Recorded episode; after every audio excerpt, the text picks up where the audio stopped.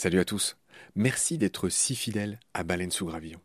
Je viens vous cueillir une minute, pas plus, avant le début de votre épisode pour vous proposer tout simplement de nous soutenir. Offrez-nous une minute au moins de votre temps. Vous savez qu'on est gratuit, sans pub et disponible pour tous sur toutes les applis d'écoute. Clairement, on a besoin de votre aide pour continuer à vivre. Et il y a plusieurs moyens simples de nous aider. 1 vous pouvez nous faire un don unique ou récurrent, quelques balles par mois, quelques euros par mois, euh, sur les liens indiqués dans le descriptif de cet épisode sur Eloasso ou sur Tipeee notamment, il y en a d'autres. 2. Vous pouvez installer le moteur de recherche Lilo au lieu d'utiliser Google qui vous exploite, vous le savez. Et le résultat, c'est que euh, chaque recherche génère ce qu'on appelle des gouttes et pour nous, c'est des petits sous. Voilà. Pour vous, en plus, c'est gratuit. Donc, c'est pas difficile. Encore une fois, tous les détails sont dans le descriptif de cet épisode. Moi et plusieurs membres de l'équipe de BSG, on propose maintenant des fresques de la biodiversité, on propose des conférences. Ben, Parlez-en dans votre entreprise, dans votre asso, dans votre boîte, quoi. Et euh, évidemment, on vient, avec tout le savoir-faire de Baleine sous Gravillon, vous raconter le vivant, tout simplement. 4. On peut aussi créer vos podcasts ou en tout cas vous apprendre à faire les vôtres. On fait des formations pour ça et euh, bien sûr contactez-nous pour en savoir plus. 5 on cherche un partenaire pour tout l'écosystème de baleines sous gravillon. Et il y a différentes modalités.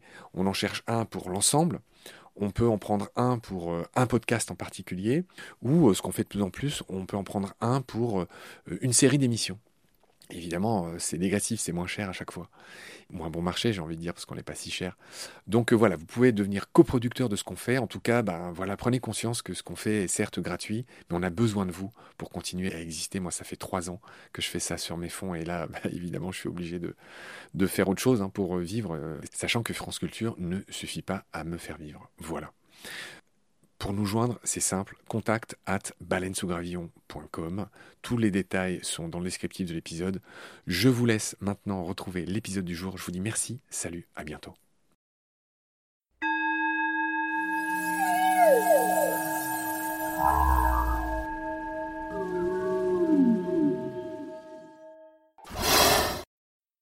Salut Yolène. Bonjour Marc. Je suis ravi de te retrouver. Ben moi aussi. Merci de nous euh, faire bénéficier de tes lumières sur ce livre qui s'intitule Les douze sagesses des animaux, qui est un livre très concret qui donne plein d'exemples de ce que nous enseignent les animaux au-delà du biomimétisme. On a dit que ton livre se subdivisait en trois parties générales. La première, c'est ce qu'on a traité la dernière fois dans le dernier épisode, c'est quatre sagesses pour se recentrer sur soi. Donc aujourd'hui, on va faire quatre sagesses pour s'ouvrir à l'autre et la prochaine fois, on fera quatre sagesses pour être en cohérence avec le monde. Tout ça est très tantrique, très, très yogesque. tu as dit que tu n'aimais pas trop le yoga d'ailleurs. Ah si, si, si, ah, si, si j'ai pas de souci. D'accord, très bien. non, je disais que les animaux, je sais pas s'ils sont très euh, branchés au yoga. Certes. Donc on va faire cette partie médiane de ton livre, donc euh, quatre sagesses pour s'ouvrir aux autres. Et on va commencer tout de suite par la cinquième sagesse, aimer sa famille. Et là, à nouveau, euh, tu parles des loups, tu dis même que d'une certaine manière, le loup, c'est le meilleur papa du monde. Bah, c'est un peu la base, en fait, chez les animaux, la famille. Mais cela dit, chez les humains, là, pour le coup, on partage beaucoup de choses avec les, les animaux. Et c'est vrai qu'on se rend compte, alors il y a les loups, mais on se rend compte aujourd'hui que les girafes vivent avec leur grand-mère, entre cousines, que les chez les, les, orques, c'est une famille. Là aussi, euh, on est en train de découvrir que la grand-mère est très importante. Là aussi, menée par la grand-mère, la matriarche. Éléphant aussi. Voilà, chez les éléphants aussi, parce que la grand-mère, en fait, elle protège ses petits et elle a des connaissances. Mmh. Elle sait où sont les points d'eau. Voilà, elle sait où sont les points d'eau, elle sait comment fuir les chasseurs, elle sait bien chasser, etc., etc. Et la famille est capitale, en fait, pour énormément d'animaux sauf les animaux euh, solitaires évidemment.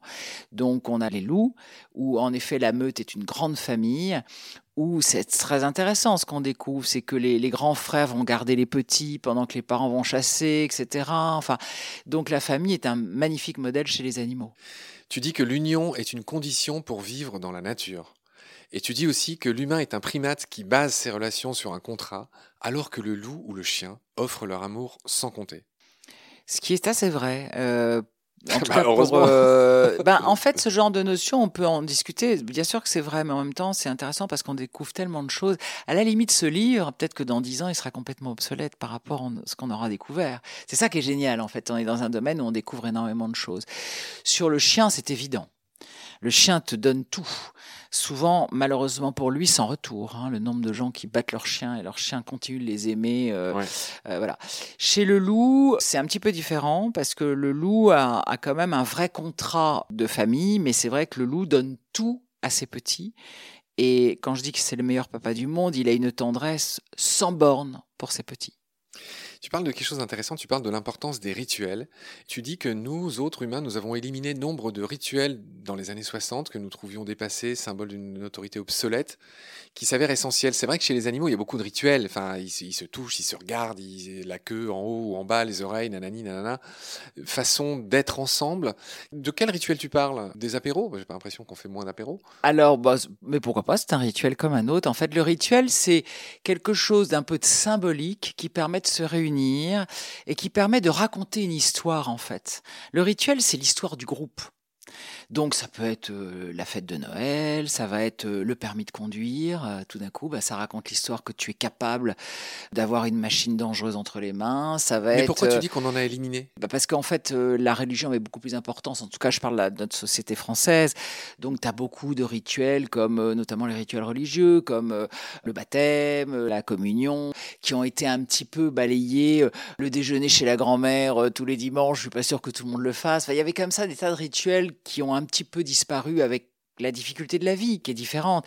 Et en fait, c'est important de se réinventer des rituels. Moi, je me bats pas du tout pour les rituels d'autrefois, mais tu as raison, l'apéro, l'air de rien, c'est un rituel. Et d'ailleurs, c'était intéressant pendant le confinement.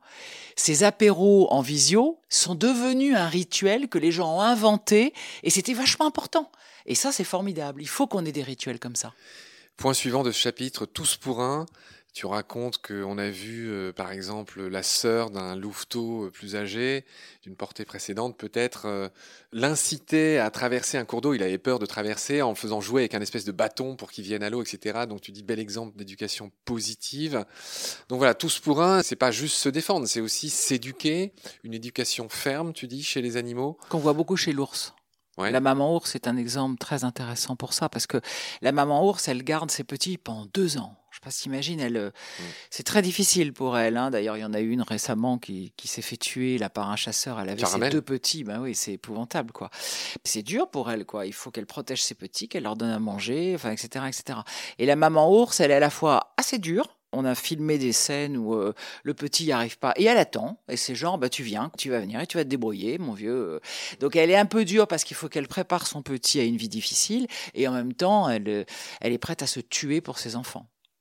Tu parles aussi de savoir laisser s'envoler ses petits, protéger sans étouffer, éduquer sans imposer, et un jour couper le cordon. C'est ce que tu as fait avec tes trois. Euh, oui, ben c'est compliqué de couper le cordon hein, pour les mamans, euh, même les pères d'ailleurs. Hein. C'est pas facile chez nous les humains.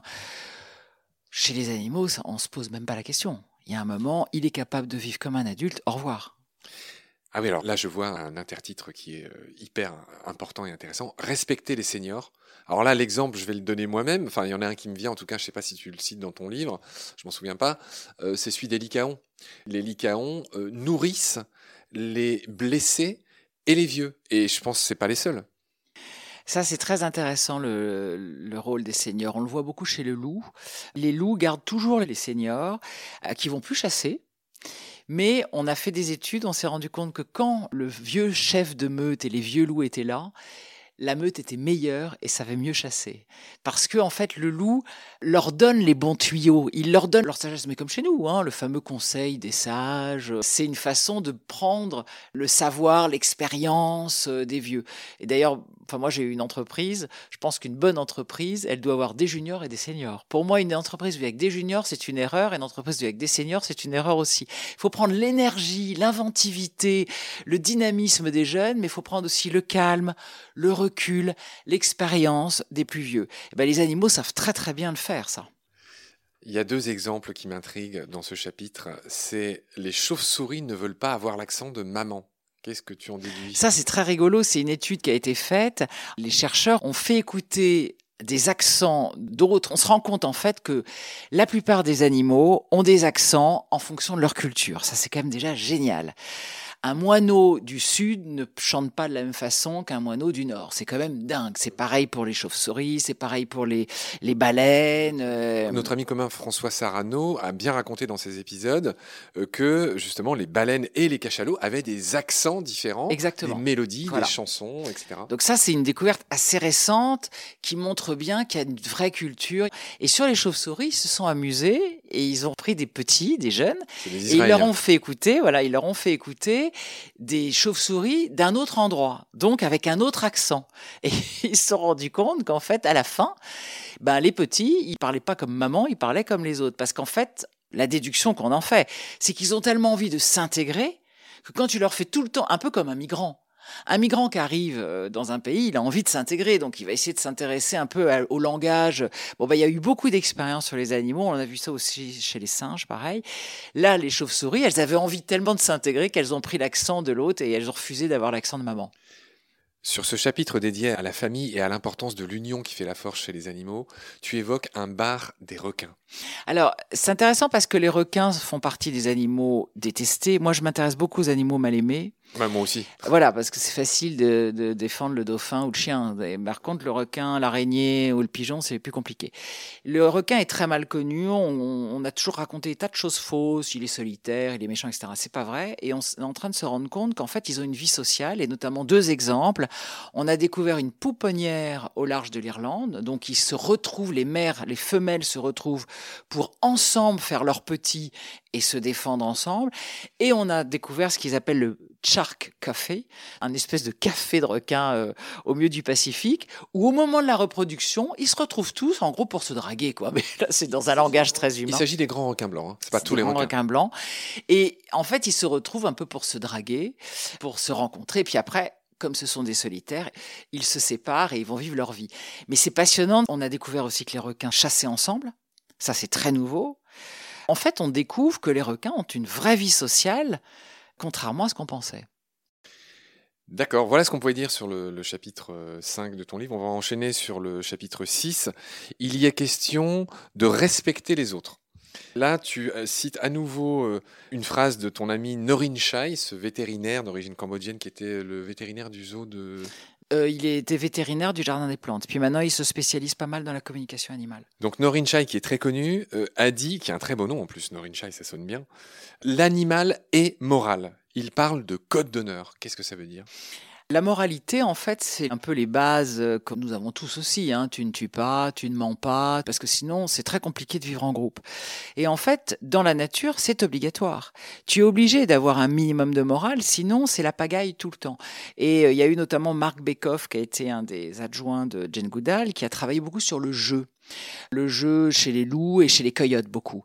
D'ailleurs, Darwin avait déjà étudié ça. Dans le jeu, on apprend aux petits à respecter la morale, justement, à respecter les règles, ne pas être trop violent, ne pas mordre l'autre comme ça, parce que ben non, ça se fait pas. Comme toi, tu apprends à ton enfant euh, pas taper euh, sa copine ou son petit copain à la cour de récré, à être bon perdant. Bon, bah voilà, t'as perdu, c'est pas un drame, c'est pas pour ça que tu vas te venger, etc. Et en fait, c'est très intéressant parce qu'on se rend compte qu'à travers le jeu, ce sont les règles de la société que les parents, loups ou coyotes, apprennent aux petits, et quand ils ne les respectent pas, en fait, l'animal est viré du groupe. Et ça, Darwin l'avait déjà dit.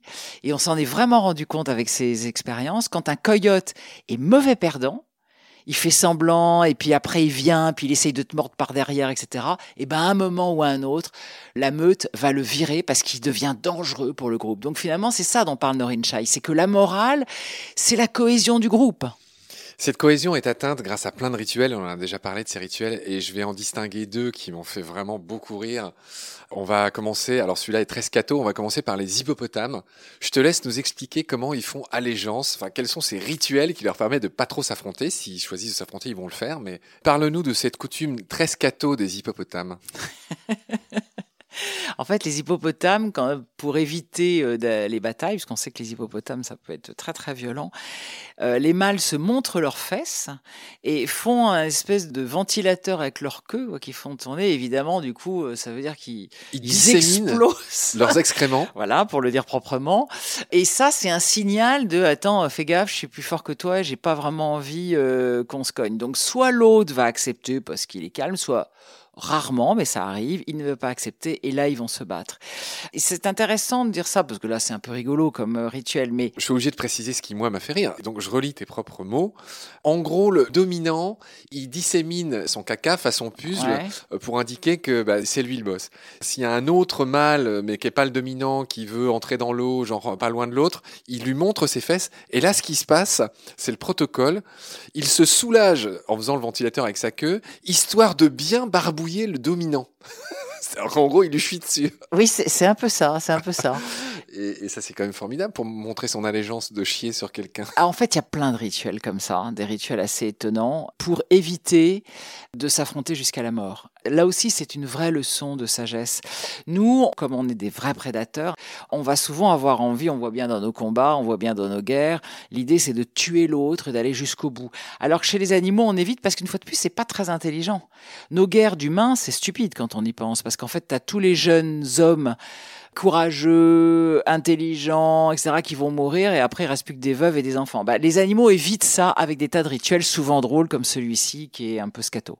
Alors page 107 de ton livre, je continue à lire parce que c'est très court mais c'est riche, c'est incroyable. Donc tu dis que si jamais ils ont envie de s'affronter, ça arrive et c'est souvent très sanglant et on a même vu qu'ils se sont tués. Hein. Ah oui. Mais bref, à l'issue d'un combat souvent sanglant, le vainqueur pulvérisera ses excréments à la face du perdant qui devra faire de même. Ce rituel scatophile a un effet apaisant et tu notes en, fin de compte que chez nous aussi, de façon plus imagée et plus douce pour nos narines, quand on envoie chier euh, nos concurrents. Et c'est vrai, on dit aux gens va chier. C'est bah, un peu ça. c'est oui, c'est un peu ça, oui.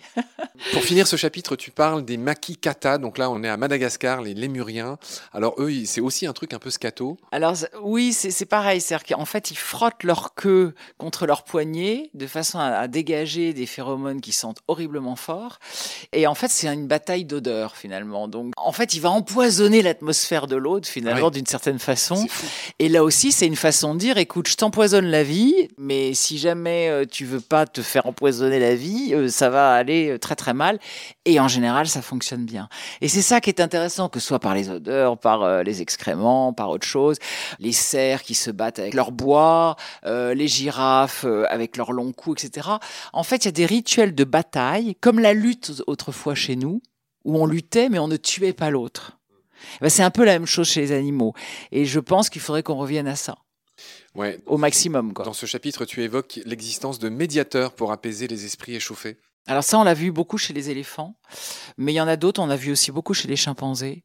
À un moment, des gens qui euh, arrivent et qui euh, calment en fait les esprits. Mais alors l'exemple le plus proche des humains et le plus extraordinaire, c'est les bonobos, évidemment. Faites l'amour, pas la guerre. Voilà, donc les fameux hippies de la forêt qui eux ont fait ce que voulaient faire nos copains euh, amateurs de Beatles dans les années 70, en effet faire l'amour et pas la guerre.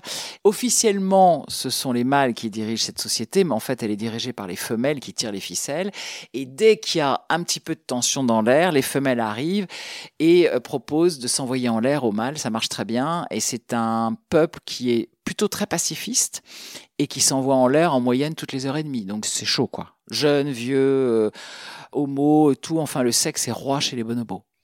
Dans ce chapitre, tu parles aussi des clics de l'amitié, des cachalots de François Sarano qu'on a longuement développé dans les épisodes de BSG avant toi. Donc je passe vite. J'aborde le septième chapitre qui s'intitule Communiquer pour mieux se comprendre.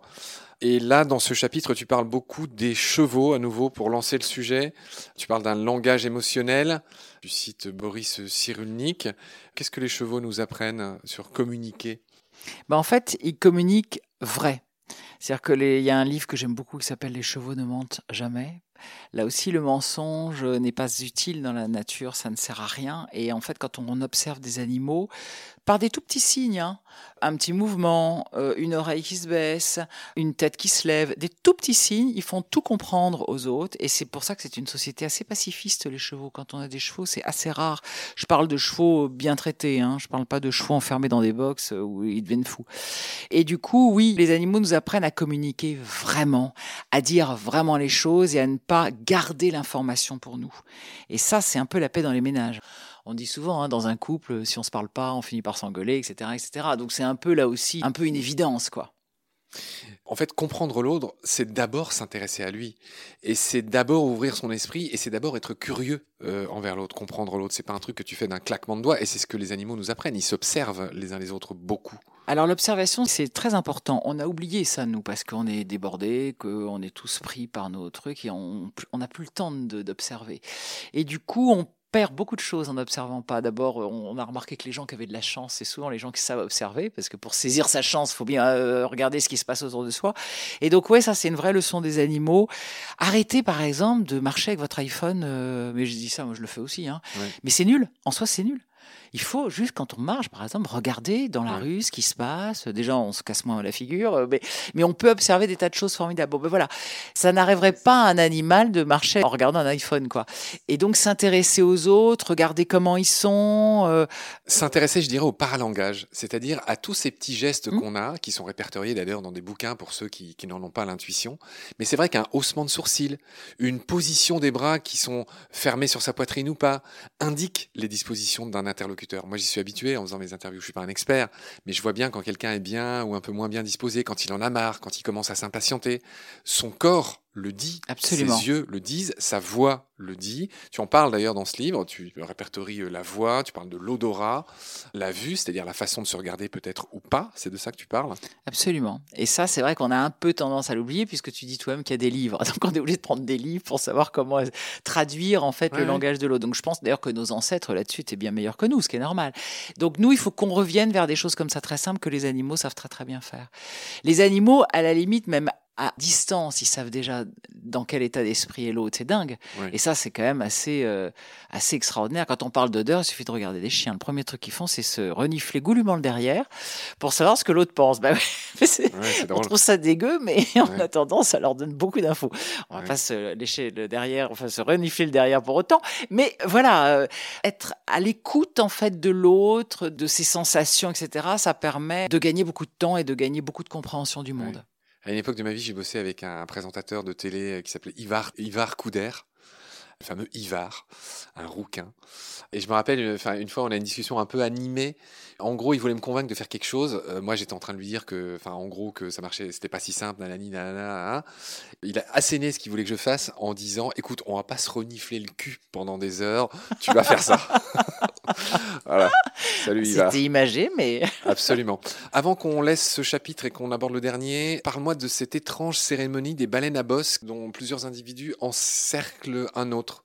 Alors ça, c'est très étrange parce que c'est Pierre Lavagne qui a un peu observé ça, qui est un bioacousticien qui travaille sur le chant euh, des baleines à bosse. Et en effet, il a remarqué, lui, il appelle ça des cérémonies. On ne sait pas très bien ce que c'est. Hein les mâles entourent comme ça. Alors lui, il se demande si ça serait pas une façon de se soigner, parce qu'on est en train de se demander, en fait, pourquoi elles chantent les baleines, on ne sait pas.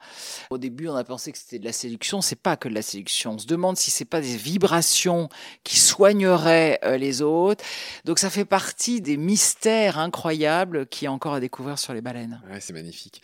Dans ce chapitre euh, où tu parles de communiquer pour mieux se comprendre, euh, tu évoques les autres façons de se parler qu'avec la voix, qu'avec le son, tout simplement. Il y a la danse, il y aurait mille exemples. Il y a les couleurs, évidemment, hein, tous ces animaux qui changent de couleur ou qui arborent des couleurs à différentes périodes de leur vie pour se On a vu l'exemple des excréments. On a parlé des hippopotames, mais on sait bien que les loups, enfin tous les animaux, euh, c'est très important les excréments. Hein. C'est pas juste un truc sale euh, qu'il faut vite oublier. Des histoires d'électricité. Là, je pense aux poissons notamment et à leurs bandes latérales. Et tu parles même des flux d'air dans certains cas, euh, même pour les insectes. Tu parles de l'importance des flux d'air pour les insectes. Bah, les insectes, de toute façon, c'est là, c'est encore un, univers de malades, euh, rien que par les vibrations, par en effet des, tas de choses qui nous échappent. Hein. En fait, les animaux ont une, des tas de façons de communiquer que nous ne savons pas faire. On, parle toujours de l'écolocation euh, chez les chauves-souris, mais il y en a bien d'autres. Dernier chapitre de cette seconde grande partie, euh, Sagesse pour s'ouvrir aux autres, est intitulé tout simplement Coopérer. Et là, tu euh, démontes cette histoire de loi de la jungle d'entrée de jeu. Tu expliques que au final, on découvre de plus en plus que dans la nature, beaucoup plus de choses sont basées sur l'entraide plutôt que sur la compétition. En fait, euh, quasiment tout est basé sur l'entraide. On est en train énormément de découvrir des tas de choses là-dessus. Il y a pas mal de livres et pas mal d'études qui sortent là-dessus. Le truc tout bête, hein, euh, quand on est moins seul, on est plus fort, hein, tout simplement. C'est hallucinant le nombre d'exemples qu'on découvre euh, chez tous les animaux. On a parlé des requins. Alors évidemment, chez les animaux faciles comme les éléphants, etc. Mais chez les chauves-souris, par exemple, c'est dingue, quoi. Donc oui, le monde est basé sur l'entraide. Alors tu évoques l'exemple des dauphins euh, que je prends avec des pincettes, je dirais pourquoi tout à l'heure. Euh, tu parles de l'accouchement et de la chasse chez les dauphins, donc on se doute bien que oui, ils chassent euh, ensemble, ils sont très intelligents, ils ont des stratégies de chasse qui sont basées sur des histoires de rabatteurs, ils ont mille manières de chasser qu'on a abordées dans d'autres émissions de Baleine sous Gravillon sur les cétacés. Je rappelle quand même au passage que le dauphin, malgré son image d'épinal, peut être très violent. Hein. Bien les, sûr. les mâles Ah oui, violent les Mm. femelles en groupe, ils font de- des tournantes, les mâles. Bref, ça aussi on, on l'a déjà raconté. Mais la violence existe aussi dans la nature, hein, faut pas exagérer. Mais, Oui. mais elle n'est pas que violence. Or, pendant des siècles, on nous a quand même fait comprendre que tout était très violent dans la nature et que nous seuls étions pacifistes, généreux, etc. Or, c'est faux. Il y a bien sûr des exemples d'animaux violeurs, mais il n'y en a pas tant que ça. hein. Il y en a, mais je rappelle que dans le monde, je crois qu'il y a une, une femme violée toutes les 30 secondes. Ouais. Donc je pense que voilà, on n'a pas trop de leçons à donner. Un rat préfère souffrir pour libérer un congénère. Euh, et donc là, c'est du vrai euh, altruisme. Il y a des expériences qui ont été faites. Oui, alors ça, on a vraiment vu, en effet, en, injectant de l'électricité euh, à des rats, les autres les regardent et ils souffrent tellement qu'ils préfèrent refuser de la nourriture, etc., pour libérer le rat. Sachant que tout ça, c'est fait en laboratoire, c'est encore un autre problème.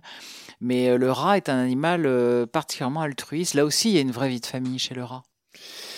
Tu parles aussi des équipes interespèces. Donc là, il y a deux, trois exemples rigolos. Alors, on va essayer de pas trop parler de ceux qui sont en captivité, même si euh, c'est peut-être obligatoire. Tu parles notamment d'un tigre et d'une chèvre et d'un serpent et d'un hamster qui sont devenus copains. Mais ça, c'est très intéressant parce qu'on se demande comment ils communiquent entre eux. Mais c'est quelque chose qu'on découvre aussi beaucoup. En effet, le coup du tigre et de la chèvre, il est dans un zoo, on lui, enfin dans un parc, on lui balance une chèvre vivante. D'habitude, ça le dérange pas. hein, il les mange, il est très content. Et puis là, il a pas voulu quoi. Il y a beaucoup de vidéos de ce genre d'exemples qu'on voit.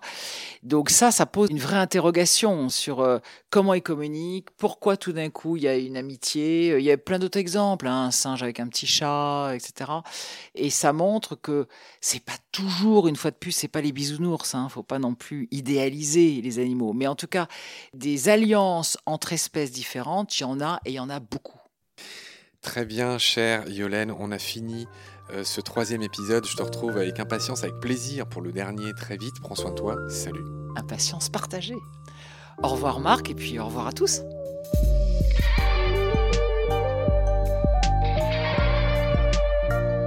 C'est la fin de cet épisode. Merci de l'avoir suivi. Pour continuer, nous avons besoin de votre soutien.